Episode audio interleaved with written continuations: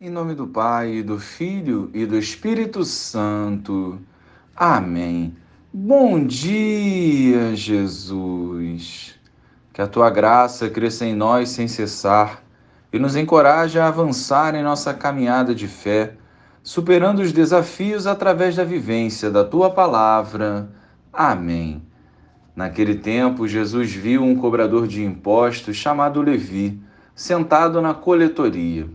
Jesus lhe disse: Segue-me. Levi deixou tudo, levantou-se e o seguiu.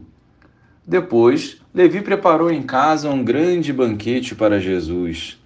Estava aí grande número de cobradores de impostos e outras pessoas sentadas à mesa com eles.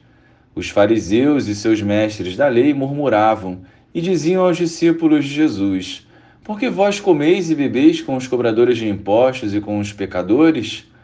Jesus respondeu: Os que são sadios não precisam de médico, mas sim os que estão doentes. Eu não vim chamar os justos, mas sim os pecadores para a conversão. Louvado seja o nosso Senhor Jesus Cristo, para sempre seja louvado. Será que Levi seria indicado por algum de nós para compor o grupo dos seguidores de Jesus?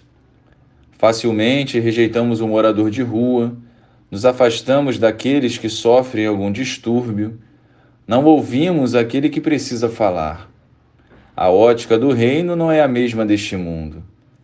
O Senhor deseja que rejeitemos a hipocrisia que nos impede de enxergar além da nossa carne.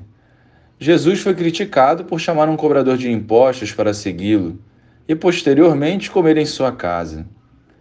Mas o Senhor viu o coração deste homem que, liberto do pecado, lhe foi fiel até o fim, inclusive deixando escrito um dos evangelhos. Precisamos sair do trono que não nos pertence e passar a enxergar as virtudes que existem em cada ser humano.